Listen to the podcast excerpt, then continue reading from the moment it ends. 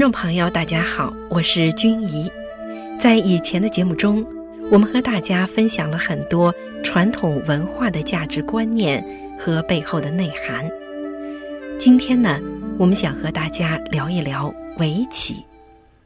琴棋书画是中国四大古老的文化艺术，其中的“棋”指的就是围棋。它们伴随着儒释道思想和其他的文化艺术。融贯于绵绵几千年的中华文明史。围棋的历史悠远，有关围棋起源的传说甚多。比较公认的说法呢，是围棋最早起源于尧帝。晋代张华的《博物志》中记载道：“尧造围棋，以教丹朱。丹朱呢，就是尧帝的儿子。”在这个记载中还提到，在尧之后的舜帝呢，也觉得他的儿子商均不甚聪慧，所以他也曾经制作围棋教导他的儿子。宋代的罗弼在《陆史后记》中说呢，尧娶妻傅仪氏，生下儿子丹朱，可是呢，丹朱的行为不好，有一次呢。尧帝来到了分水之滨，看见有两个神仙对坐在树下，正在下围棋呢。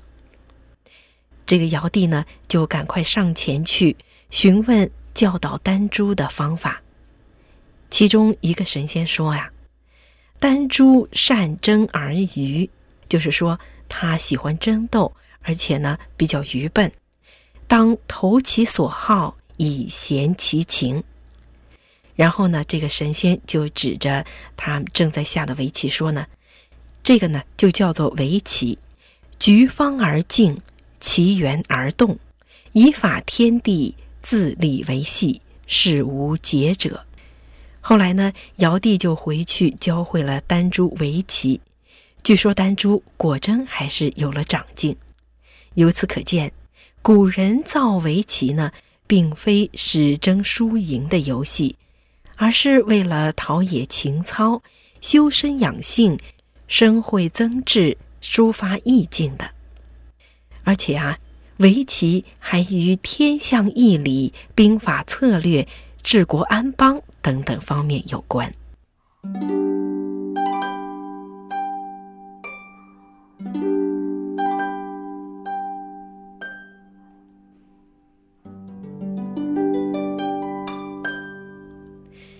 从《左传》《论语》《孟子》等书中很容易了解到，围棋在中国的春秋战国时期已经广为流传。在繁荣鼎盛的唐代呢，围棋又有了空前的发展。唐玄宗呢，还特地为围棋手设置了一种官职，叫做棋代招，官阶是九品，与画代招、书代招同属于翰林院。所以呢，又被统称为翰林。古书上记载呀，围棋有着非常深厚的内涵，和宇宙天地还都有关系。围棋的棋盘呢，是象征着宇宙，由三百六十个天体组成，而围棋盘纵十九乘横十九，共三百六十一个起点。多余的中心一点天元即为太极，代表宇宙的中心。三百六十的目数在旧历中为一年的日数，将此一分为四，四域就是春夏秋冬。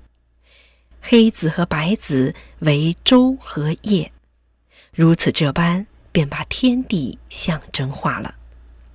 从《周易》本义卷首所在的河图洛书里面的黑白圆点的布局来看，围棋呢很可能和这些东西也是有些渊源的。据说围棋的盘面是效法洛书，三百六十一个交叉点，八个方位星，周边七十二个交叉点，与三百六十周天八卦七十二候相应。棋子是扁圆形，上凸下平，分黑白两色，象征阴阳。甘肃敦煌莫高窟石室里发现南北朝时间的奇经，其中也载有三百六十一道仿周天之度数的说法。那么，从我们修炼人的角度来看呢？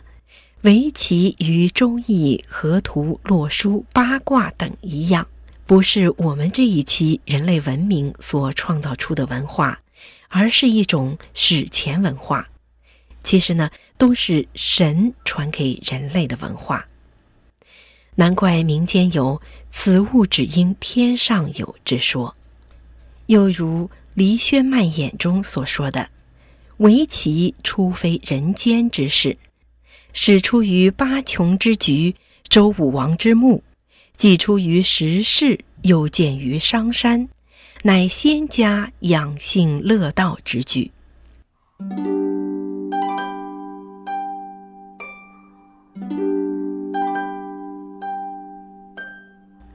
围棋的形式呢是非常简单，只有黑白两种棋子，规则也很简单。但是它的玄妙，却是任何其他的棋类所不能比超的。围棋只有三百六十一个棋点，但却变幻无穷。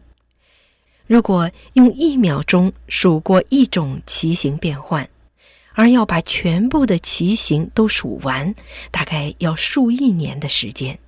因此呢，有千古无同局的说法。有人说，中国的象棋呢是儒家的棋，围棋呢是道家的棋。这样的比喻呢，还当真有几分贴切。象棋的帅车、马炮、士、象、兵，各自有各自的行棋规矩和职责，恰如孔子所说的“君君臣臣，父父子子”。而围棋呢，黑白两子。没有任何条条框框的限制，可谓变化无穷，一阴一阳谓之道，物极必反，过犹不及，外事于实地，不战而屈人之兵，等等等等，这些道理都形象地在围棋的棋盘上演绎着。如此说来呢，这个围棋当真是博大精深、玄妙无穷，绝非人的智慧所能参透。作为神留给人的文化，千古以来，多少帝王将相、文人雅士，市井布衣，乐此不疲；也演绎出多少传奇佳话、美文诗赋，乃至兵书演算法、治国方略，成为中华文明史上一朵绚丽的奇葩。而到了现代，很多棋手对围棋的理解。已经逐渐的远离了其背后的内涵和境界，完全成了计算的本领了。极端情况就像是计算机一样的，并且以功利胜负为目的，如此下去必定会走到牛角尖里。其实又何止是围棋呢？在中国古代，各行各业都讲究静心调息。讲究人的境界和内涵，其如其人，文如其人，整个人类都更接近于人应有的状态。而近代现代的科技发展，看起来是给人类带来了物质的繁荣，但是人对境界、涵养、道德的修养却没有了。在物质繁荣的诱惑下，功利胜负、算计。逐渐的破坏了人应该有的状态了。好了，听众朋友，今天的节目时间又要到了，希望我们的节目能够让您找到一处心灵的净土，一份清新，一份收获。人行于世间，修身养性，提高自己的境界与内涵才是重要的。好，我们下期节目时间再见。